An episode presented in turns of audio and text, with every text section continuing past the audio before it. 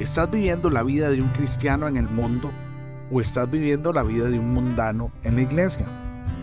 Como todos los días, yo le oro al Señor para que ponga en nosotros un corazón puro y su presencia nunca, nunca se aparte de nosotros. En Hechos 26, 16 encontramos que cuando Jesús se le aparece a Pablo le dice, para esto he aparecido a ti.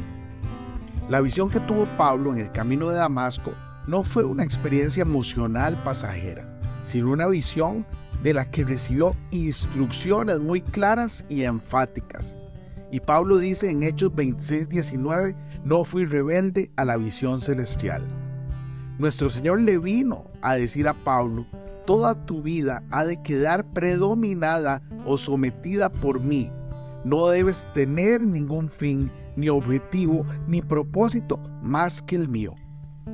Y el Señor también nos dice a nosotros en Juan 15, 16, no me elegisteis vosotros a mí, sino que yo os elegí a vosotros y os he puesto para que vayáis. Cuando nacemos de nuevo, si en alguna medida somos espirituales, tenemos visiones de lo que Jesús quiere que lleguemos a ser. Es importante que aprendamos a no ser desobedientes a la visión celestial, a no dudar que podemos alcanzarla, no es suficiente tener una convicción mental sobre el hecho de que Dios ha redimido el mundo, ni tampoco conocer que el Espíritu Santo puede hacer que sea una realidad en mi vida todo lo que hizo Jesús. Debo tener la base de una relación personal con Él.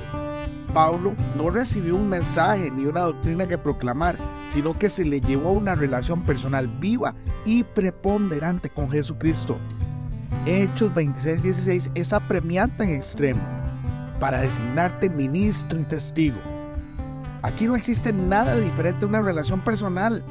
Pablo estaba consagrado a una persona, no a una causa. Él era absolutamente de Jesucristo. No veía nada más ni vivía para nada más.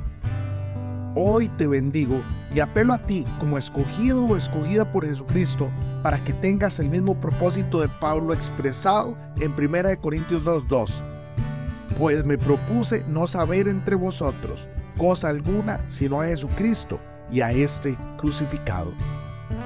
En el nombre poderoso de Cristo Jesús. Amén y amén.